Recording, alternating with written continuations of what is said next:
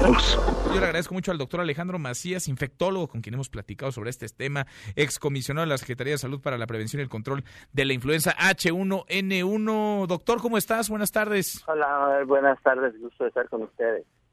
Pues, ¿por qué no ha llegado el coronavirus? Podríamos eh, comenzar a pensar en algunos escenarios porque hemos conversado desde hace semanas, más de un mes, y parece inminente, se ha dicho incluso desde la propia Secretaría de Salud que el coronavirus llegará a México y sí, se ha ido expandiendo en los contagios a varias naciones del mundo, pero en México hasta ahora le hemos librado, no hay ni un solo caso confirmado, ha habido algunos sospechosos, todos descartados, todos declarados negativos.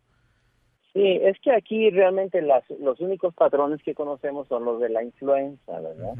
Y para el caso de la influenza, dos o tres meses que se tardan en, llegar no es lento, es lo normal.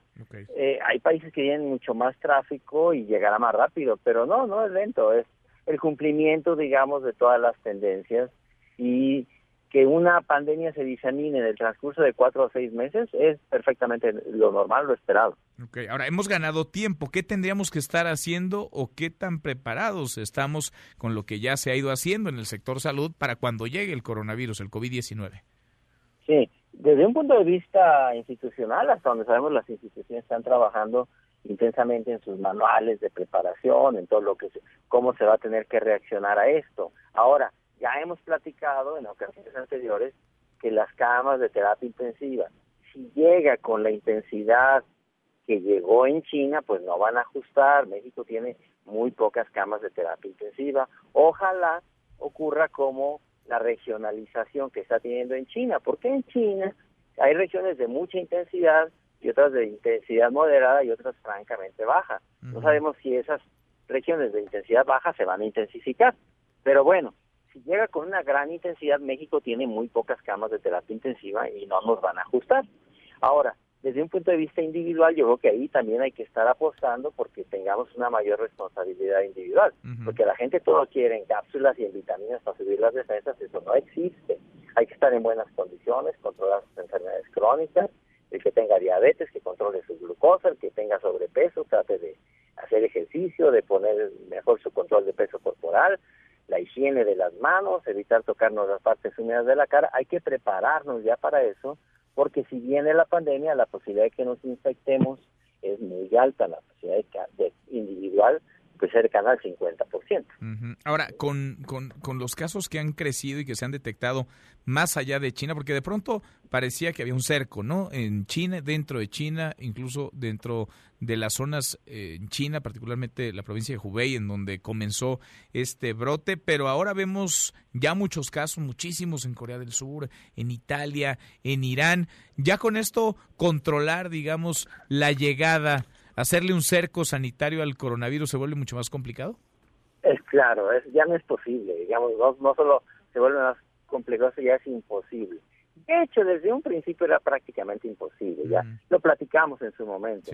Lo que se podía hacer es acaso comprar algún tiempo, pero si va a llegar, va a llegar y va a entrar. Entonces, lo mejor ya no es apostar tanto por el por el control, no es controlable propiamente, hay que apostar ya más por la mitigación, ¿Qué se va a hacer a nivel individual, como decíamos, a nivel institucional, en los hospitales, en las terapias intensivas, es ya es mitigar el daño. ¿Qué tiempo podría tardar esto en amainar, en bajar un poco el número de contagios o al menos la velocidad con la que se están dando? Lo pregunto porque Japón es otro de los países que registra un altísimo número de casos confirmados y en Japón, en teoría, el 24 de julio arrancarán los Juegos Olímpicos. Y digo en teoría porque ya desde el propio Comité Olímpico Internacional se ha dicho que quizá dentro de dos o tres meses podría haber un anuncio en el sentido o de confirmar la realización de los Juegos o de plano cancelar esta, esta justa, la justa olímpica porque habría pues ahí un foco de infección. Más allá de Japón, pues llegarían turistas y deportistas de todo el mundo, doctor. Sí, el, si nos atenemos también a los patrones que tienen las pandemias de influenza y suponemos que va a ser semejante, las pandemias de influenza nunca llegan en una oleada, llegan en varias oleadas.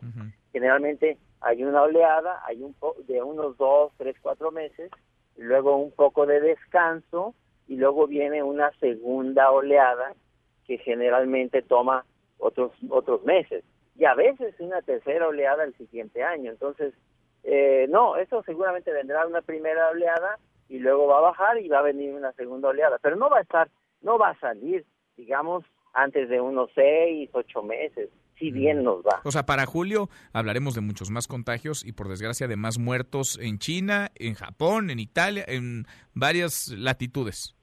Seguramente. Ahora también eso no quiere decir que se tenga que paralizar el mundo. No olvidemos que esta enfermedad, por mala que sea, tampoco es que todos nos vayamos a infectar o a enfermar o a morir de ella. Es una enfermedad que sí es más intensa, más grave que la influenza estacional, pero también eh, digamos que no va a matar a, de, de, 100 personas, no va a matar a 10 o a 20. En, en una proyección muy pesimista, se podría decir que pudiera estar matando de la población pesimistamente uno de varios cientos. Entonces, tampoco es que se tenga que paralizar todo el comercio internacional ni el mundo tenga que dejar de hacer lo que tiene que hacer. Porque una vez que ya se generaliza, ¿no? pues hay que seguir haciendo todo lo que tiene que hacer el mundo. Pues sí. Qué cosa. Seguimos platicando el tema, doctor. Como siempre, te agradezco. Sí, hasta luego. Gusto saludarlos. Igualmente, muchas gracias. Mesa para todos.